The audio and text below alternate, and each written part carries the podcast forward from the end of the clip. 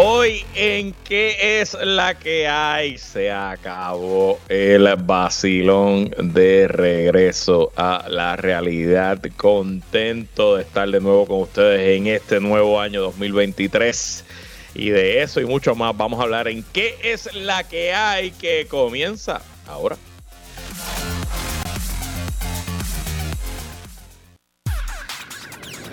El análisis más potente y completo comienza ahora. Luis Herrero llega prendiendo fuego a los políticos y figuras que se atreven a dañar el país. Radio Isla 1320 presenta ¿Qué es la que hay? con Luis Herrero.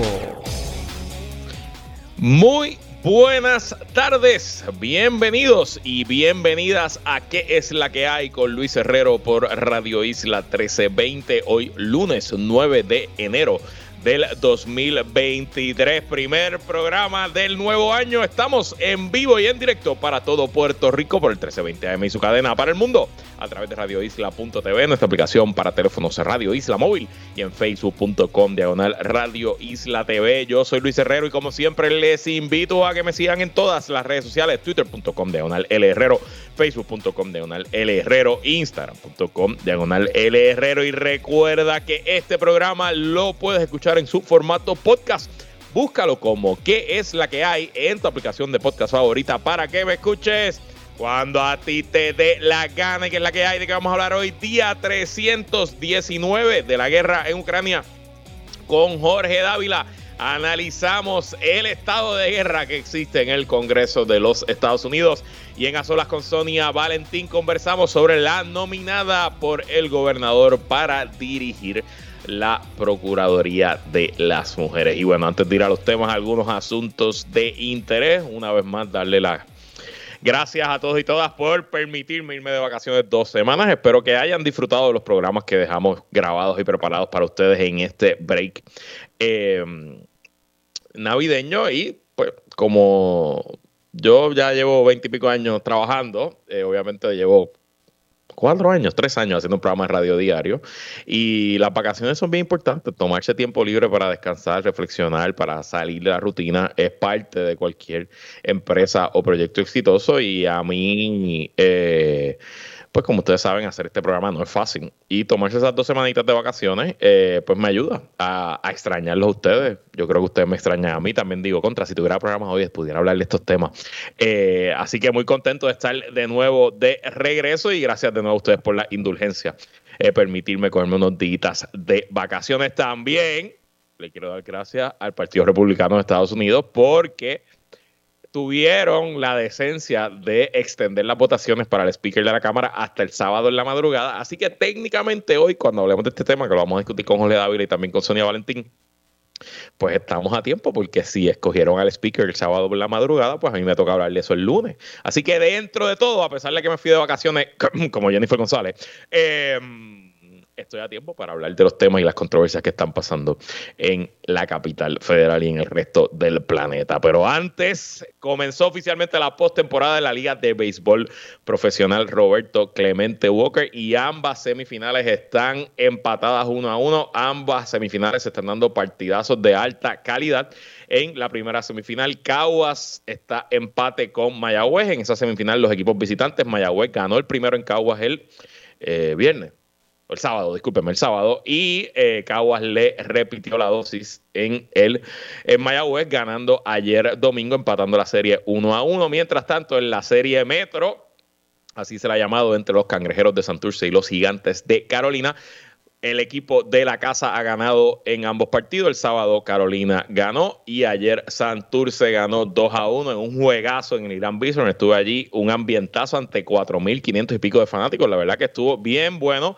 El mejor partido, el mejor ambiente hasta ahora en la temporada. Y como les he dicho antes, los invito a que apoyen y auspicien la Liga de Béisbol Invernal Roberto Clemente Walker. La verdad que se pasa muy bien y los peloteros están dejando todo en el terreno para dar el mejor espectáculo posible. El miércoles vamos a conversar con el licenciado Carlos Higuina, presidente de los Cangrejeros, para que nos hable un poquito de lo que está pasando Y sí, hoy hay receso, no hay, no hay partidos hoy, mañana la serie reanuda, Mayagüez visita a Caguas y Santurce visita a Carolina. Y en una noticia de hace unas horas, estábamos todos en la expectativa de si el ex alcalde eh, de Guaynabo, Ángel Pérez, iba a eh, llegar a un acuerdo y declararse culpable en el caso por corrupción que enfrenta en el Tribunal Federal. Bueno, pues durante el receso oficialmente nos enteramos que no, que Ángel Pérez no va a llegar a ningún acuerdo y que todo apunta a que va a ir a juicio. Y durante la tarde de hoy trascendió que su defensa, a través del licenciado Osvaldo Carlos, radicó una moción de desestimación alegando que el gobierno no cumple con los elementos del delito de soborno eh, según la jurisprudencia de los Estados Unidos. Esto es algo más o menos técnico y de hecho un buen amigo abogado me escribió aquí que eh, por qué la eh, teoría de eh, Osvaldo Cali y Ángel Pérez quizás no tiene sentido, pero les explico el argumento porque después de todo eso es lo que está haciendo su abogado. Eh, Osvaldo Carlos en ese escrito dice, no, no niega que su cliente Ángel Pérez haya recibido eh, eh, sobres llenos de billetes, llenos de cash. Todos y todas vimos la foto, ¿verdad? Que la fiscalía utilizó durante eh, el indictment y el arresto, que se ve a Ángel Pérez recibiendo un sobre de lo que se presume son el dinero en efectivo en una guagua y está grabado. Todos vimos eso. Bueno, pues la defensa de Pérez no, no dice que eso no ocurrió. No está diciendo, no, no, eso es mentira, se lo está inventando. Ellos dicen que sí, pero lo que están alegando es que eso se trata de un donativo de campaña y no de un soborno. Y según esa teoría, utilizando la jurisprudencia más reciente del Tribunal Supremo de los Estados Unidos, que de hecho yo lo he dicho varias veces aquí, y fíjate, es un tema que deberíamos eh, analizar en profundidad en, algún, en, algún, en alguna edición futura del programa. Eh, pero el Tribunal Supremo de Estados Unidos ha hecho bastante más difícil para las fiscalías federales en todo el país de llevar casos de corrupción, sobre todo casos de corrupción por soborno, porque le ha puesto unos requisitos muy estrictos al gobierno para aprobar el quid pro quo, el intercambio que la figura pública da a cambio de dinero o de regalo a favor de la persona que le hizo ese dinero y que hizo esos regalos. Y lo que está alegando eh, la defensa de Ángel Pérez es que ese dinero que recibió él, presuntamente a del licenciado Oscar Santamaría, no constituía un soborno, sino que constituía un donativo político. Y ustedes dirán, contra Luis, pero aunque sea un donativo político, es ilegal para cualquier político en Puerto Rico recibir 5 mil dólares en cash y no reportarlo. Y usted tiene toda la razón, es ilegal, sigue siendo un delito, pero sería un delito electoral, que probablemente es un delito al cual, como se trata de una carrera para la alcaldía de Guaynabo, no es una carrera para la comisaría residente, pues probablemente no tendría jurisdicción el Departamento de Justicia Federal, le tocaría a las, a, eh, a las autoridades locales llevar el caso y segundo, al ser un donativo de campaña y no un soborno, se podría alegar que la parte del quid pro quo, del intercambio entre la figura pública que recibe el dinero y la persona que da el dinero no se da, así que no se constituye el delito de soborno. Yo, de nuevo, como ustedes saben, no litigo, nunca he litigado en el Tribunal Federal, eh, mucho menos un caso criminal, así que pues yo pues lo único que le puedo ofrecer es mi perspectiva de, lo que yo estudié de Derecho hace ya más de una década, eh, pero un abogado que sí litiga el Tribunal Federal y que sí litiga casos criminales me escribe aquí. El problema con esa teoría es que descansa en un caso del Supremo Federal que trataba sobre otra cosa, McCormick versus US. McCormick, un legislador estatal, cogió donativos en efectivo que no reportó y después favoreció legislación que beneficiaba al donante pero no les dio un contrato, así que no hay un quid pro quo. El problema con la teoría de Ángel Pérez es que aceptar, donativos políticos a cambio de darle contratos al donante sigue siendo un quid pro quo. Si no, pregúntenle a Wanda Vázquez por qué está acusada. Ángel Pérez no favoreció legislación, pero sí dio un contrato a cambio de algo de valor lo cual sigue siendo ilegal. Así que nada, eh, obviamente los abogados van a argumentar los argumentos que tienen, con los hechos que tienen eh, y con el derecho que está a esta hora, ellos pues, pues, buscarán lo mejor para su cliente. No me parece que esta moción tenga eh, posibilidad de descarrilar el proceso, pero ya veremos. Eh, y pase lo que pase, gane quien gane esta moción de esa estimación, muy probablemente el Tribunal de Boston tendrá la última palabra, eh, o quizás hasta el Tribunal Supremo de los Estados Unidos. Veremos si eso llega hasta allá arriba. Lo que no estoy muy claro, y si alguien que sabe más me está escuchando y me puede escribir por Twitter, twitter.com de el Herrero, es si esa moción de desestimación de perderla Ángel Pérez, si él puede subir directo a, eh, a Boston en apelación, o si tendría que esperar a que se lleve a cabo el juicio y que el jurado de encontrarlo culpable, entonces él pueda apelar esa determinación. Ahí es que estoy, eh, tengo la duda, así que ya veremos. Lo que sí es que todo apunta a que Ángel Pérez, al igual que Tata Charbonnier y al igual que otros políticos este año, muy probablemente verán juicios en el Tribunal de Distrito Federal de Puerto Rico, muy cerca de Radio Isla, ahí al frente de Radio Isla, así que será un año muy, muy activo en ese foro y quién sabe qué otras acusaciones o qué otras investigaciones está llevando ahora mismo la Fiscalía Federal y el eh, gobierno de Estados Unidos. Y bueno, eh, no voy a hablar mucho de esto hoy, mañana lo discuto con Guari y con Esteban, pero este fin de semana se vieron escenas horribles en Brasil, escenas que eh, esencialmente parecían un calco, un espejo de lo que fue la insurrección del 6 de enero del 2021 en los Estados Unidos, donde decenas de miles de manifestantes afiliados a la extrema derecha brasileña y a su ahora expresidente Jair Bolsonaro eh, tomaron por asalto las oficinas, los edificios de la presidencia, del Congreso y del Tribunal Supremo de los, eh, de los Estados Unidos brasileños. No sé si ese es el nombre oficial de Brasil.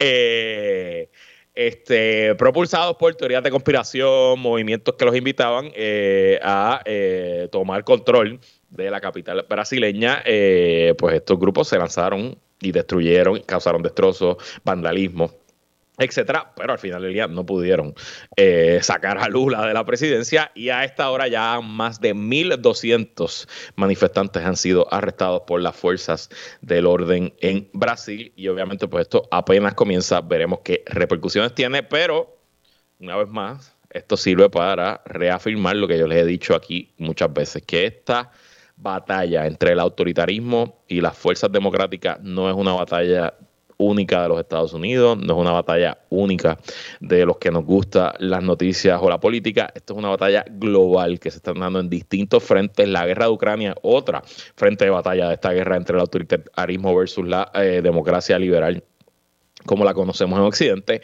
y nos toca a todos y todas, porque todos somos parte de esta guerra, de defender los principios y las instituciones democráticas sobre cualquier otra cosa, incluso más allá de las ideologías políticas, y por eso es que si usted es conservador o liberal o lo que sea y usted defiende la democracia, usted va a tener un amigo, un aliado aquí en este programa y seguiremos resaltando esos temas. Y bueno, pasemos a lo que ha ocurrido en la guerra en Ucrania. Obviamente no tenemos el programa hace más de dos semanas, así que han pasado un montón de cosas. No voy a hacer un resumen de las últimas dos semanas, pero en el frente militar, ahora mismo toda la acción, yo diría que esencialmente desde noviembre para acá y todavía hoy, se concentra en el área del Donbass, específicamente en las ciudades de Bakhmut y Soledar, eh, donde eh, Rusia ha llevado una ofensiva básicamente desde el verano, una ofensiva que no ha ganado mucho terreno, pero que ha costado mm, decenas de miles de vidas para ambos lados. Esencialmente podemos decir que esa región de Bakhmut se ha convertido en una picadora de carne con ataques, contraataques, tomas y retomas de posiciones de parte y parte. Eh, se está viendo un alto número de, eh, de muertes, heridos y de desaparecidos en ambos lados. Eh, y Ucrania está básicamente lo que no había hecho en casi ningún momento de la guerra, pues Ucrania está decidiendo pelear en Bakhmut eh, a cañonazo limpio contra Rusia. Son duelos de artillería, duelos de infantería, duelos de tanques, de tú a tú, de uno a uno. Ucrania había buscado evitar esa confrontación directa con Rusia en casi todos los frentes de batalla, porque Rusia tiene más piezas de artillería, tiene más municiones, tiene más soldados y se suponía que Ucrania no iba a poder competir con eso y por eso buscaban tácticas un poco más móviles, ataques y contraataques distintos, utilizar. Eh, los IMARS, estas municiones a larga distancia, etcétera. Pero en Bakhmut no, en Bakhmut se está yendo a tiro. Y si ustedes buscan las imágenes y lo que ha salido, sobre todo este fin de semana, el sábado o el domingo, si no me equivoco, le di retweet, había una imagen de un dron como yo le diría como a 200 pies de altura retratando todo el frente de batalla y se podían contar sobre 50 soldados rusos muertos tirados en el tirados en, el terreno allí, en el fango, eh, rodeados de, cráteres, de municiones, etcétera, y parecía una escena de la Primera Guerra Mundial. Realmente parecía algo de hace 100 años. Eh, así que se espera que esas batallas continúen y honestamente pues no hay nada que nos diga hoy que eh, ese frente se va a romper para un lado o para el otro, seguirá siendo una picadora de, de carne. Eh, mientras tanto, en el frente económico, contrario a lo que todo el mundo pensaba, incluyendo Vladimir Putin, estamos ya en el pleno invierno, sobre todo en Europa, y eh, los precios del gas natural y del petróleo están más bajitos que al comienzo de la guerra. Así que el cálculo económico que tenía Vladimir Putin para eh, usar su invasión como y decir que iba a presionar a Europa y a Occidente con los altos precios del petróleo, pues eso no está ocurriendo. Y en el frente diplomático hay que estar pendiente dos cosas que hay que estar pendiente. Primero, hay reportes del periódico El Telegraph de Inglaterra que Kevin McCarthy, speaker de la Cámara, como parte de sus negociaciones con la extrema derecha de su partido, aceptó reducir la ayuda militar a Ucrania. Veremos si eso es así y si se eh, materializa en el próximo paquete de ayuda que el presidente Biden intente aprobar a través del Congreso. En diciembre se aprobó un paquete gigantesco, si no me equivoco, de 36 mil millones de dólares, así que no creo que haya un nuevo paquete de ayuda a Ucrania en el corto plazo, pero cuando llegue ese momento habrá que ver. Y también en cuanto a la OTAN, eh, como saben, Finlandia y Suecia completaron su trámite para unirse a la alianza defensiva durante el año pasado, pero enfrentan ciertas objeciones de Turquía. El presidente turco Erdogan, presidente entre comillas, para algunos le diríamos dictador, ha puesto muchísimas condiciones para que Finlandia y Suecia entren a la Unión de Defensa, específicamente condiciones que tienen que ver con la población kurda y la oposición turca que vive en Finlandia y en Suecia. Básicamente lo que se ha reportado es que Erdogan quisiera que, Finlandia y Suecia deporten a esa, a esa oposición y se los manden a Turquía, lo que Finlandia y Suecia ha dicho que es inaceptable. Y oficialmente ayer los ministros de Relaciones Exteriores de ambos países le dijeron a Turquía que ya ellos no van a seguir negociando y que está en la bola, la cancha está en la bola de la alianza si van a permitir que ambos países entren a la misma. Así que eso estaremos pendientes y mañana regresamos con más temas de Ucrania. Vamos ahora con Jorge Dávila. ¿Qué es la que hay? Descarga política. Descarga política con Jorge Dávila. Como todos los lunes, conversamos con el analista de Radio Isla y colaborador en nuestro espacio, ingeniero Jorge Dávila. ¿Qué es la que hay, Jorge? Y feliz año. Saludos, feliz, feliz Navidad, feliz Día de Reyes, feliz Año Nuevo. Estamos de regreso. Estamos de regreso, eh, las noticias no paran y el trabajo tampoco, así que vamos para los temas. Tomó 15 rondas de votación, pero por fin el sábado en la madrugada la mayoría republicana del Congreso de los Estados Unidos eligió al representante de California, Kevin McCarthy, como speaker de la Cámara. Jorge, cuéntanos, ¿estuviste siguiendo la votación? ¿Qué te pareció toda esta epopeya congresional? Bueno, yo, yo creo que esto es un reflejo de lo que es el Partido Republicano hoy en día es un partido eh, al cual, según a mi entender, Donald Trump tiene de rehén. O sea, eh, Donald Trump, sin querer, ¿verdad?, minimizar las, las capacidades que tiene, ¿verdad?, de voltear cualquier cosa a su favor, es muy difícil, ¿verdad?, que sea reelecto presidente de los Estados Unidos.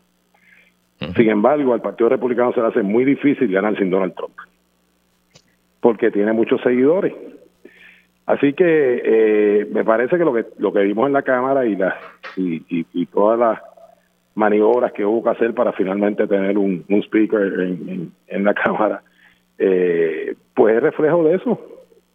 Las fuerzas trompistas y las fuerzas anti-Trump. De eso de eso es que se trata. Y al final del día pues prevaleció McCarthy, que era el que ¿verdad? más oportunidades tenía.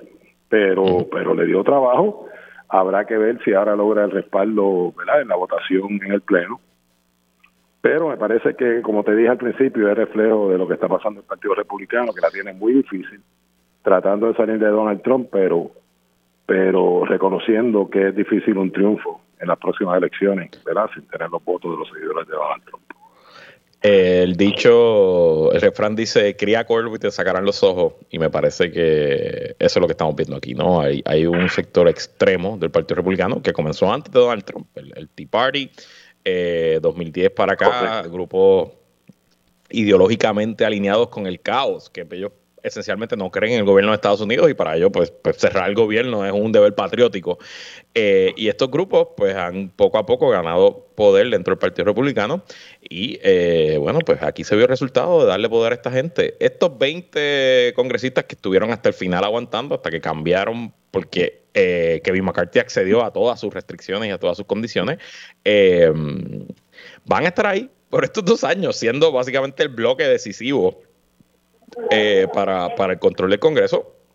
Y de hecho, Ole, no sé si sabes que una de las concesiones que hizo McCarthy es que en el reglamento, que de hecho a esta hora están debatiendo el reglamento, todavía no se aprobó el reglamento y no, no se sabe si van a haber los votos para aprobar el reglamento que va a regir la Cámara en estos dos años. Eh, pero le añadieron una, una condición que cualquier congresista, un solo congresista, puede levantar una, un punto de orden y pedir un voto para que se saque al speaker de la Cámara. Eh, o sea que esencialmente estamos ante el speaker de la Cámara más débil, probablemente, no quiero decir de la historia de Estados Unidos, pero por lo menos de nuestras vidas eh, en los Estados Unidos. Y eso lo que eh, representa es una receta para el, para el tranque, para la disfuncionalidad y para el desastre en estos próximos años. Y te pregunto, ¿qué tú crees? ¿Qué, no, ¿Qué nos espera con esta nueva mayoría republicana? Digo, y, es lo que ocurre cuando, cuando tienes una ventaja tan mínima, ¿verdad? Un, poco le va a pasar a los demócratas también en el Senado, ¿verdad? Y, lo vimos en el cuatrienio pasado o en, el Congreso anterior. O sea, cuando tú tienes una ventaja tan tan tan estrecha, eh, es una mayoría simple, eh, pues cualquiera que se te vire de, tu caucus, eh, pues tiene un problema y obviamente cualquiera que no comparta las visiones, sobre todo extremistas, ¿verdad? Que tiene este este grupo, eh, pues ve ve tierra fértil sabiendo que la ventaja que tienen en, en, la Cámara en este caso es, muy estrecha y que tienen que contar con ellos. Si no cuentan con ellos, no van a aprobar legislación, punto. Eh, así que eh, interesante y, nada, cada día más yo, yo pensaba que algún día nos íbamos a parecer más nosotros a la política nacional y, y, me parece que, es todo lo contrario, que cada día ellos se parecen más a nosotros. Eh, y, oye, no sé si te diste cuenta, yo, yo estuve, no quiero decir que estuve horas viendo, porque estaba de vacaciones y estaba haciendo muchas cosas en, en el hogar, eh, en preparación a, la llegada de, de, la chica, de la bebé en mayo. Eh, pero estuve viendo bastante y no sé si te fijaste que yo estaba viendo el, feed de C-SPAN en YouTube y los tiros que estaban haciendo los, camarógrafos de, de CISPAN eran unos tiros bien de reacciones bien particulares y había muchas cosas interesantes pasando. A un congresista lo, agarraron este, fumando de un, de un vaporizador de eso. Habían una, unos tiros de Alexandria Ocasio Cortés hablando con uno de los líderes del Tea Party también, etcétera. Y esos tiros no son usuales. Y aprendí en todo este proceso, yo no lo sabía, Jorge, que eh, los camarógrafos de CISPAN se tienen que llevar, eh, se tienen que regir por unas reglas que la prueba, la oficina del speaker, como que no pueden hacer lo que les dé la gana, no pueden, eh, y por eso usualmente son tiros bien aburridos, amplios de, de todo el hemiciclo o de la persona que está hablando, no hay muchos tiros de reacción, pero como no había un speaker, pues no había reglas, así que los camarógrafos y los directores de CISPAC estaban sueltos como gavetes haciendo lo que querían, como que muchachos, llegó la Navidad, así que para que tú veas hasta en qué afecta eh, el hecho de que no exista, que no haya una línea de mando, un liderato instalado, pues, pues, básicamente afecta a todo. Y yo en algún momento hasta pensé, aquí vamos a llegar a un gobierno de coalición, aquí vamos a ver algo nunca antes visto en Estados Unidos, pero pues al final rompió, eh, se rompió la resistencia republicana el tema es el costo que pagó Kevin McCarthy para romper esa resistencia y si va a poder ser un speaker eh, efectivo o simplemente sostenerse como speaker por estos dos años. Y pasando a la agenda de Puerto Rico, la comisionada residente Jennifer González le dijo al Nuevo Día este fin de semana que la nueva mayoría republicana celebrará vistas públicas sobre el proyecto de estatus de Nidia Velázquez y Jennifer González. ¿Te parece que eso va a ser así? ¿Tendremos vistas públicas de estatus con esta eh, mayoría republicana? Y en general, ¿cómo tú crees que será la agenda para Puerto Rico en este nuevo Congreso? Bueno, mira, eh, yo cada día tengo menos confianza, eh, tengo poca confianza en los demócratas y cada día tengo menos confianza en los republicanos, ¿verdad? De que de que el tema de Puerto Rico se, atiende, se atienda con la seriedad que se debe atender. Fíjate que no fue hasta que hasta que ya los demócratas sabían que, ¿verdad? Que lo que estaban dejando era una aprobación de un proyecto para el récord, porque no, iba a ocurrir nada. Eh, que ocurrió algo finalmente, ¿verdad? Y estuvieron hablando de, eso desde que comenzó el cuatrenio con la presidencia de Biden. Así que, eh, obviamente, Jennifer González, eh, que, que eh, está obviamente ejerciendo su función, ¿verdad? Eh, como congresista, eh, como comisionada residente, pero también está velando la política local. Y ella, aunque no lo ha dicho abiertamente, me parece que ella está ocultando profundamente la, decisión, ¿verdad?, de, aspirar a la gobernación, posiblemente a una primaria contra Pedro Pierluisi. Y, y obviamente, eh, si tú te fijas, las últimas dos primarias del PNP, el tema central ha girado alrededor del Estado. En la primaria de Ricardo Rosselló, Ricardo Rosselló se presentó como alguien que era más estadista que Pedro Pierluisi.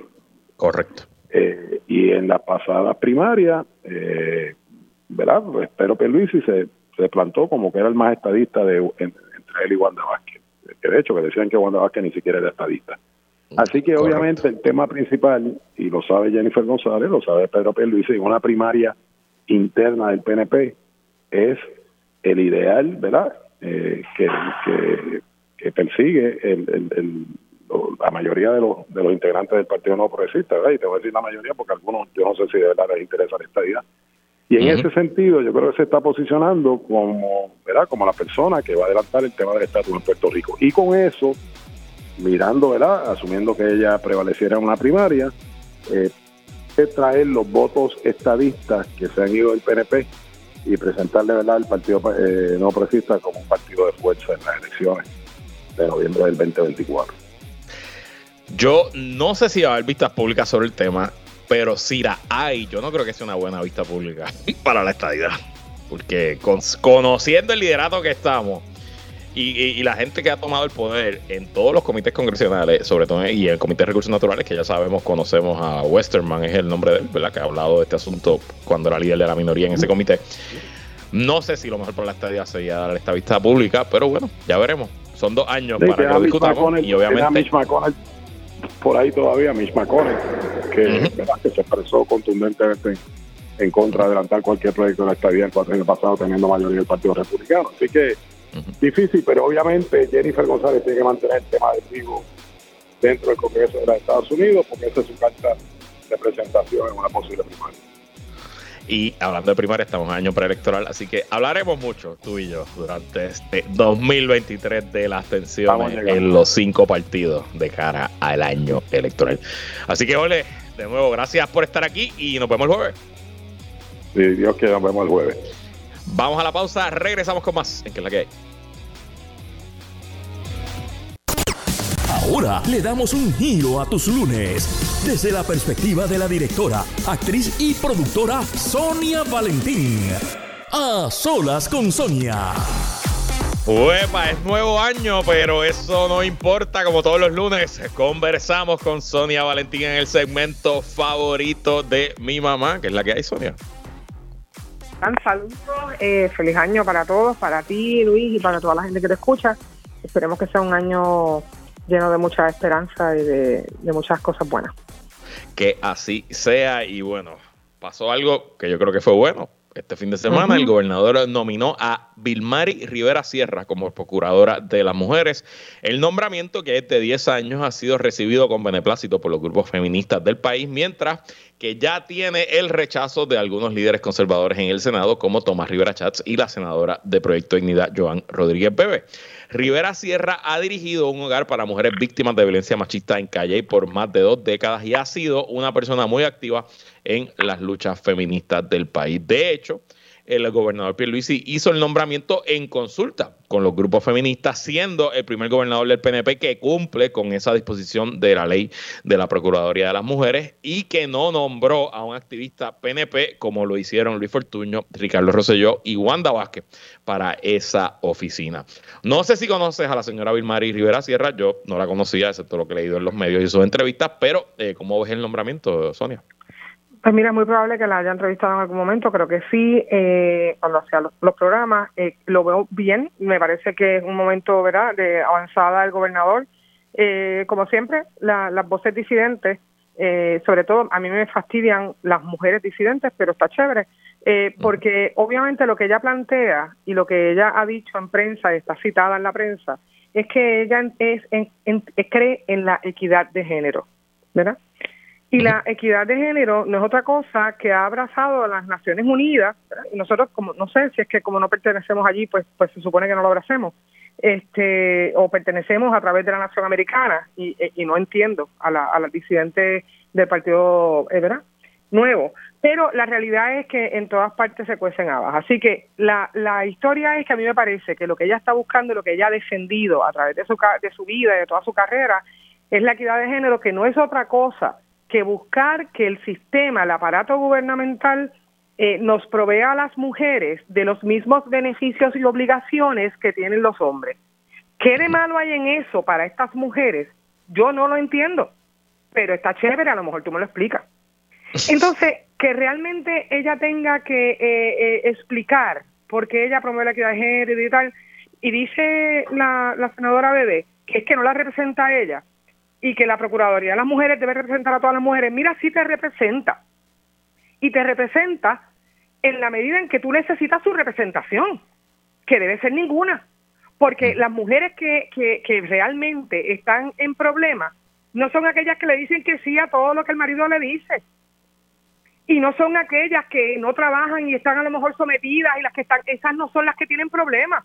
Las que tienen problemas son las que se enfrentan con el sistema, muy probablemente y son y verdad y quienes matan son los hombres. Cuántas mujeres matan a hombres en el año vamos a ver Luis dime tú que estás ahí todos los días leyendo el periódico. Cuántas mujeres en lo que va de año cuántas mujeres tiene que ser menos de una por cada día no no no en lo que va de año cuántas mujeres han muerto cuántas han muerto en lo que va de año creo que ya vamos por cuatro no en nueve días si no me equivoco más o menos, esa es la, ese, ese, es el promedio al que estamos llegando. Y hoy una supuesta alegación de, agresión, ¿verdad?, de una figura pública, que eso como no se ha enjuiciado, a mí no me gusta ver las cosas antes que el tribunal, porque a mí me parece que también nosotros como El primer feminicidio del 2023 fue el primer día del año, el primero de enero del 2023. Gente que conozco, ¿ok?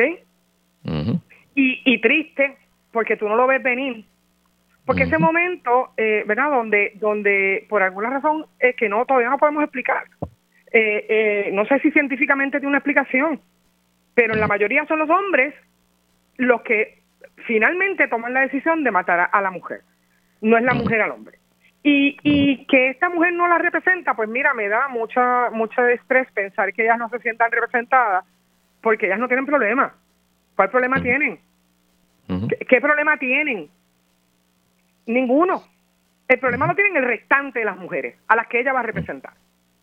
Porque la realidad, al final del camino, es que la perspectiva de género, de lo que se trata, La, la equidad, básicamente, que es de lo que estamos hablando, de lo que se trata, es de buscar que el aparato gubernamental nos apoye como mujeres. Por ejemplo, te pongo un ejemplo. ¿Por qué es importante la equidad de género en Puerto Rico? Mira, mujeres que trabajan, que por X o por Y razón se quedó viuda o se divorció la sociedad, este, este era el país donde vivimos y la mayor parte del mundo, impone o presume que es la madre la que se queda con los niños. Perfecto, no hay ningún problema. Pero esa mamá tiene que trabajar. Y esa mamá ya está en desventaja.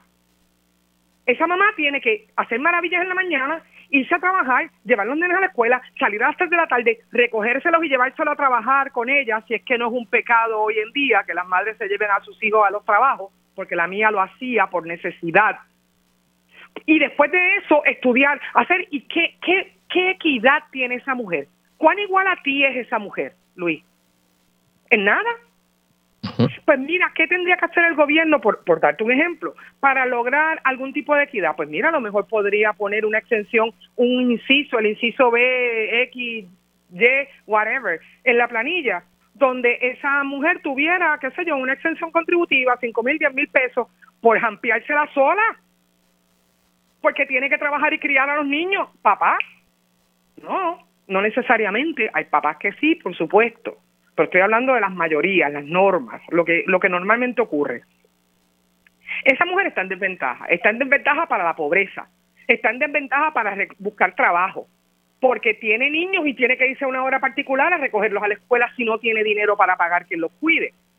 Entonces, la equidad de género, un poco de lo que se trata es de que el gobierno encuentre puntos de encuentro y fometa legislaciones donde las mujeres podamos tener los mismos derechos y obligaciones que los hombres. Esto es muy complicado. No lo es. y, te, digo algo, a mí me... Primero, cuando tú ves que la reacción inicial de Tomás Rivera Chávez y de Joan Rodríguez Bebe. Es decir, nos oponemos a este nombramiento porque Vilmar Rivera Sierra apoya la educación con perspectiva de Por Favor. Pues ya tú sabes que esto se trata de una excusa de oponerse porque ellos se iban a poner a cualquier nombramiento que no fuera una mujer de extrema derecha y que siguiera su ideología conservadora. Porque realmente la educación con perspectiva de género, a quien le toca implementarla, es al Departamento de Educación, la procuradora de las mujeres, su, rol es defender a las mujeres, es asegurarse que las políticas públicas sean pro mujeres y también es fiscalizar al gobierno. De hecho, la visión que tuvo Tati Fernós cuando creó esa oficina junto a Sila María Calderón es que ella, ella iba a ser como procuradora y lo fue, tanto en el gobierno de Sila como en el gobierno de Aníbal, hasta que su nombramiento terminó en el 2010 es que ella iba a ser una, una, entidad que iba a antagonizar con el gobierno. No es para estar pues jugándose a, ser aliado de la fortaleza, a estar sirviendo políticamente a la fortaleza, como si lo hicieron. no podemos olvidar que una, la primera procuradora de las mujeres que nombró Luis Fortuño se llamó Wanda Vázquez. Y sabemos dónde eso terminó. O sea, sabemos lo que da una oficina cuando la dirige una activista política versus lo que da esa oficina cuando la dirige una líder eh, del movimiento feminista de verdad. Y, cuando tú ves que ellos salen con eso, pues yo lo dije ayer en mi Twitter. Si Joan Rodríguez Bebe y Tomás Rivera se está en contra, yo estoy a favor. Yo no la conozco, no sé nada de ella, pero si ella está en contra, yo estoy a favor. Eh, y te pregunto, sabemos que pues Tomás le va a votar en contra, presumo que la mayoría del PNP le votará en contra, ellos son ocho, no sé si de esos ocho cuántos votarán en contra. Serán los populares, los y las populares, los que decidan si existen los votos. ¿Cómo tú crees que va a actuar el Partido Popular Democrático en el Senado ante este nombramiento? Mira, yo no sé cómo va a actuar porque la verdad es que están un poco impredecibles, pero, pero, yo espero que se les ilumine eh, eh, los cerebelos y que de alguna manera entiendan que no esto no se trata de estar aliado con grupos y sectores porque me van a dar la elección de y me van a ganar y Puerto Rico cada vez es más conservador según ellos y se están moviendo hacia la ultraderecha y toda esa y toda esa, esa brunda. Se trata de la vida de las mujeres. Y necesitamos una oficina que las proteja.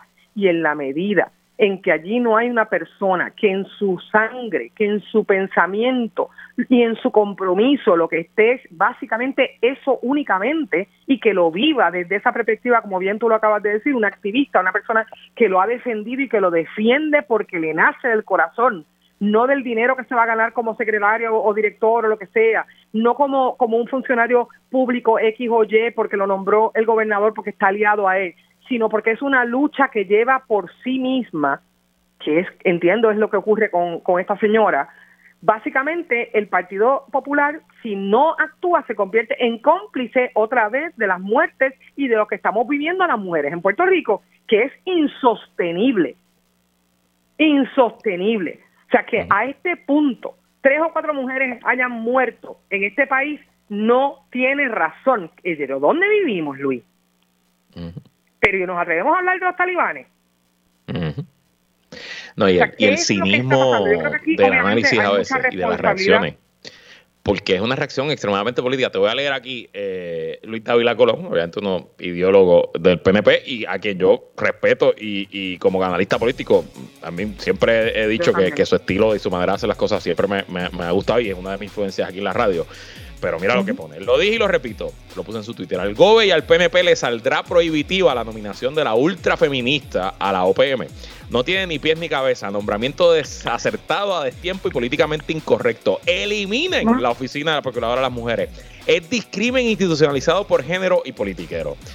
Bueno. Si ese es el análisis y el cinismo de la oposición, pues eso explica por qué bueno, bueno, llevamos cientos de años matando mujeres. Cientos de años matando mujeres. Somos líderes mundiales en feminicidio y las cosas no cambian en parte por ese cinismo y esa manera de ver las cosas.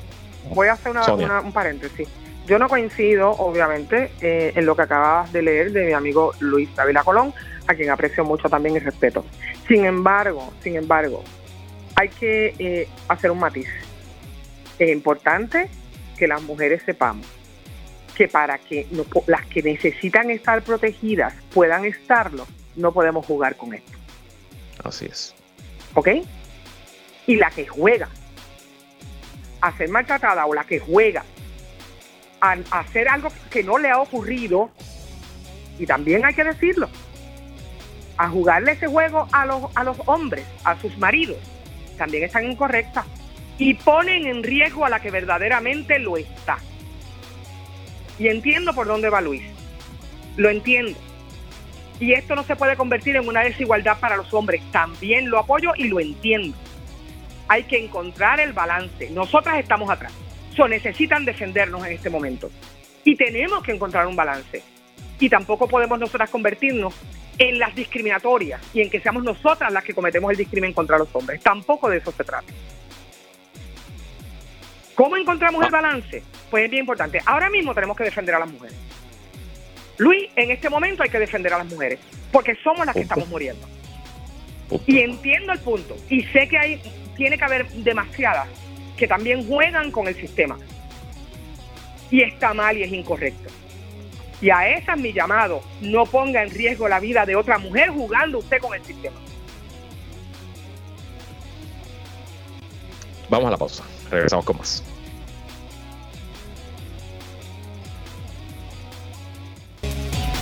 Regresamos y seguimos conversando como todos los lunes con Sonia Valentín. Bueno, Sonia, hablemos de política de Estados Unidos. Eh, tú que eres productora de televisión ah, y, sabes cómo llevar a cabo un buen entretenimiento, ¿estuviste pegada viendo CISPAN con el entretenimiento la semana pasada del Congreso de los Estados Unidos?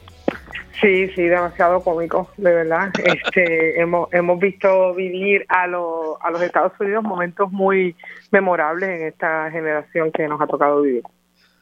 Este, no sé si escuchaste cuando estaba hablando con Jorge Dávila, que me enteré, yo no sabía que esto funcionaba así. CISPAN, que es un servicio eh, gratuito, ¿verdad? Que transmite lo que está pasando en el Congreso ellos tienen que regirse por unas reglas. Ellos no, o sea, no pueden hacer tiros de reacción. Por eso es tan aburrido las cosas cuando uno las ve por ahí, porque ellos no, pues los camarógrafos y los directores no tienen plena libertad, como si fuera un programa de televisión normal, de hacer lo que quisieran.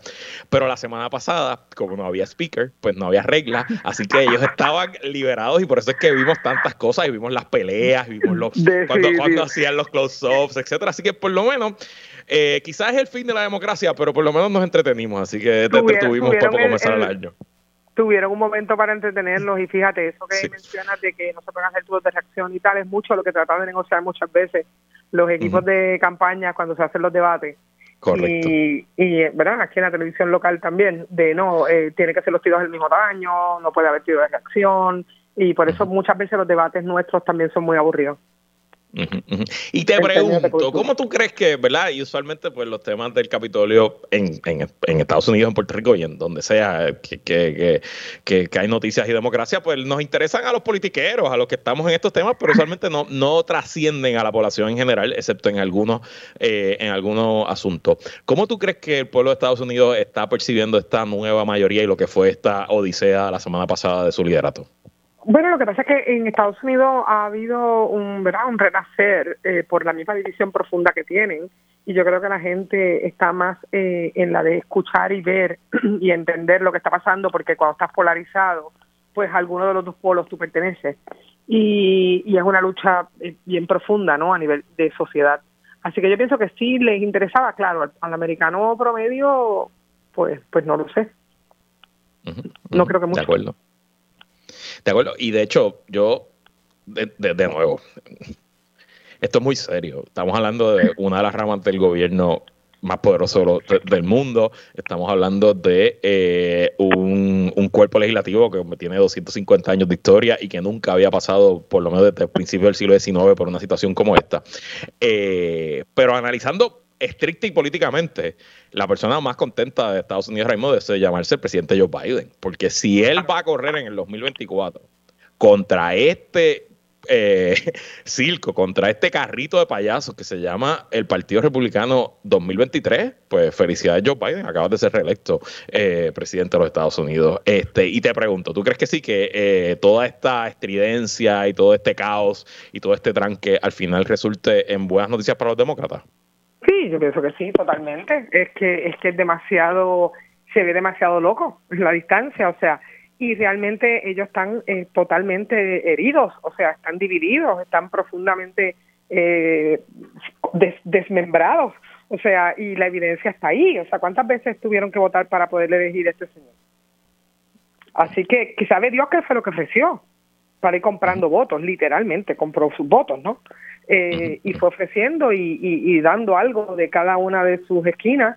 Y al final pues sabrá, sabrá Dios qué es lo que va a salir de ahí, de ese monstruo creado ah, dentro del absurdo. O sea, eh, es una cosa muy muy preocupante. Y ellos ya le empezó diciendo que iba a mandar un montón de legislación recalcitrante, incluso esta de, la perspectiva de género y que empezará a avivar eh, nuevamente el que, eh, eh, ¿verdad? Esto de la, de, la religión y todo esto dentro de las escuelas y sabes que nada de eso se lo van a firmar.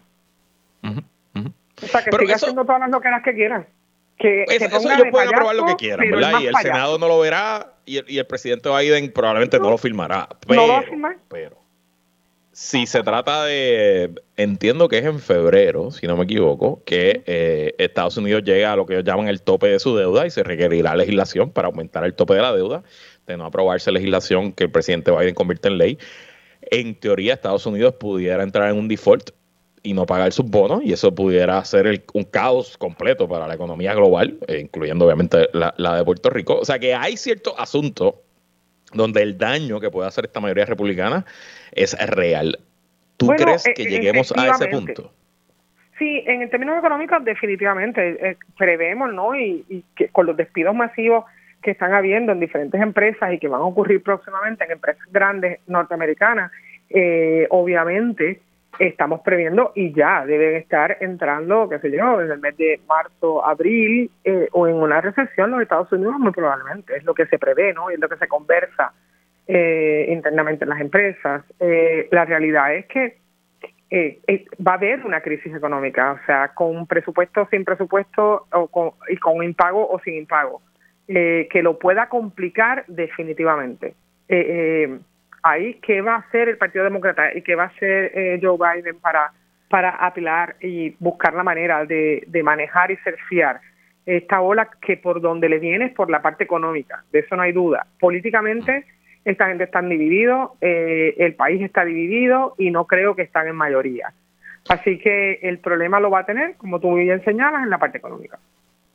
Y para Puerto Rico, ¿tú crees que hay espacio para algo de la agenda de Puerto Rico con estos nuevos, eh, este nuevo liderato republicano? Ah, no, por favor, no creo. Digo, igual me equivoco. No tengo una bola aquí para predecir el futuro, pero no lo creo, no lo creo. Yo creo que la complicación eh, que tú mencionas que es mayor, la cantidad de empleos que se están perdiendo y que se van a seguir perdiendo en los Estados Unidos y una complicación económica más grande de lo que verdad ah, han tenido anteriormente en años cercanos eh, va a tomar toda la atención y va a ser el, el, problema fundamental que atacar. Y, y pues obviamente nosotros vamos a recibir el rebote de ese problema eh, económico tristemente creo que tienes razón eh, y me parece como tú. Aquí hay cero break para la agenda de Puerto Rico, por lo menos en la Cámara. Obviamente el gobierno federal, ejecutivo son otros 20 pesos y habrá ahí espacio para hacer otros asuntos, pero el que crea que a través del Congreso de Kevin McCarthy y su eh, trulla de eh, extremista hay algo para Puerto Rico, pues eh, tengo un puente en Brooklyn que venderle. Sonia Valentín. Gracias por estar aquí y en otro año de A Solas con Un abrazo, se cuidan. Bye bye. Y hasta aquí esta nueva y primera edición del 2023 de que es la que hay. Por cierto, eh, para los que están pendientes, eh, todavía Yansari está aquí con nosotros, pero pronto se va de maternidad, así que todos estamos esperando ese momento y dándole buenas vibras y oraciones a Yansari, nuestra productora. Así que Yansari, te extrañaremos en tu maternidad, pero seguimos aquí porque las noticias no paran ni que es la que hay. Tampoco Gracias por su sintonía y su patrocinio. Quédense con nosotros. La mejor programación y análisis de la radio puertorriqueña continúa en Radio Isla 1320. Hasta mañana.